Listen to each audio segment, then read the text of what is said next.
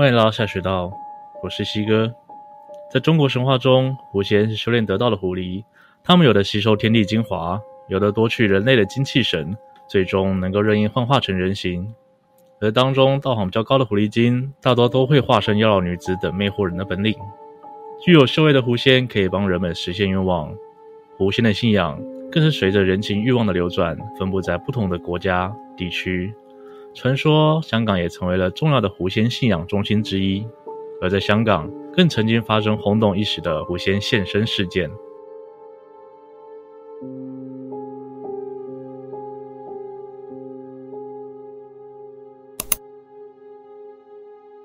上个世纪的香港城市繁荣，富商云集，当年的《星岛日报》的创始人万金油大王，人称南洋双雄的胡文虎。胡温豹两兄弟也相中了香港作为安家之地，于是，在香港大坑建立了一栋占地八百亩，相当于七十五个足球场的虎豹别墅。虎豹别墅内设计了各式各样的假山、流水，就好像是华丽的庭园一般。虽然是有钱人家对于住宅的品味与要求，但更有传说，胡家两兄弟是虔诚的狐仙信徒，他们把别墅修整成世外桃源的模样，是为了让在这里的狐仙有地方修炼。保佑他们能够左右逢源，把生意越做越大。但是好景不长，西元一九五三年，在一家之主胡文虎过世之后，胡家后人把香港虎豹别墅周边的庭园分割出售，而许多人也来此投资房地产、盖豪宅，惊动本来在此地修炼的狐仙，因此他们纷纷离开了虎豹别墅，隐身在香港的其他地方。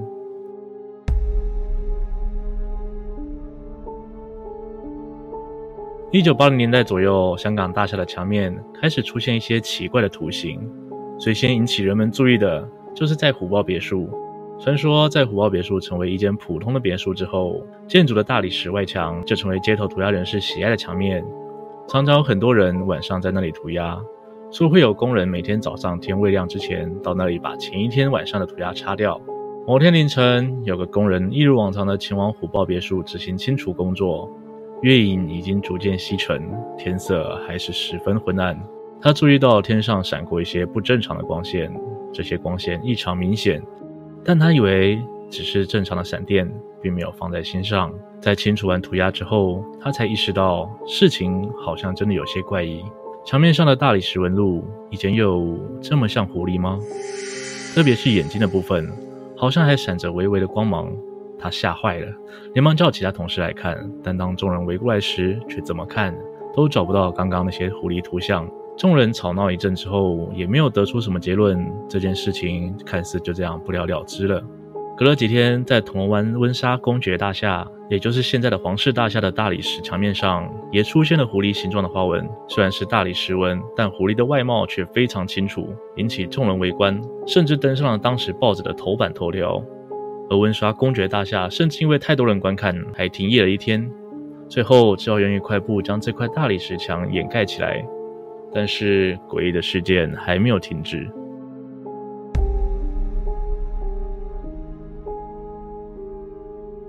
温莎公爵大厦是当时有名的购物商场，里面有许多精品店、高级餐厅进驻。由于餐厅新潮又气派，温莎公爵大厦里的餐厅成为香港父母为孩子举办满月酒的首选之地。但是狐狸瘟事件发生之后，时常传闻在这里举办满月酒的婴儿会在几日之后离奇猝死。经过医院的鉴定，死因通常都是婴儿猝死症候群，没有特殊原因。据说当时有一对新婚夫妇不相信传闻，仍然在气派的餐厅里举办了满月酒。当天会场十分热闹，宾客们非常尽兴，也为孩子们送上了最好的祝福。忙了一天之后，满月酒席顺利结束，夫妇带着小宝宝回家。梳洗完毕之后，就沉沉的入睡了。但这一夜，妻子睡得并不安稳。她先是梦见了白天的宴会，总觉得快乐的气氛中有些带着不安的气息。接着，她梦见自己回到了家，回到了自己的卧房，但在床边站着一只巨大的狐狸。这只狐狸的眼睛闪着血红色的光芒，然后突然说人话：“在我的地盘请客，竟然也不分我一杯酒吗？”接着张开大口扑向了旁边的婴儿，妻子在梦中狂喊狂叫，接着从梦中惊醒，也把身边的丈夫吓醒了。她把噩梦的内容告知丈夫，先是安慰他那只是一场梦而已，不用担心，不过他们走到婴儿床看看儿子，一看之下把夫妇吓坏，因为婴儿脸色发青，而且已经停止呼吸。两夫妇一见这情况，马上把婴儿送到医院，但急救之后已经回天乏术。医院开了证明，孩子是婴儿猝死症候群。不过也有传闻说，这个孩子送到医院时，最初诊断的死因是失血过多，但却完全找不到相应的伤口，所以非常有可能是狐仙作祟来索命的。有人说，这些狐仙是由于在大夏内吸收不到日月精华，无法继续修炼，所以他们才改由吸收人的精气来取代。而婴儿比成人更加纯洁明净，所以那些在这里办满月酒的婴儿便成为狐仙修炼的对象。后来温莎大厦找来了当时全港最出名的法师，试图做法收服在大厦里的狐仙，但法师表示这些狐仙只能镇压，不能收服。传说业主更从台湾请了法师，而镇压了两只狐仙之后，其中一只法力更强的，则带到阳明山修炼。根据阳明山狐仙堂的负责人叶老师的说法，当年确实有法师到香港那边把狐仙带到台湾阳明山。十多年之前，也确实有狐仙在阳明山上修炼，而且不止一只。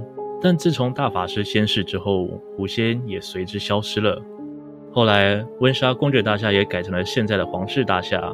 关于狐仙作祟的事件渐渐变成了都市传说。不过，枉死的冤灵或许不会轻易离开。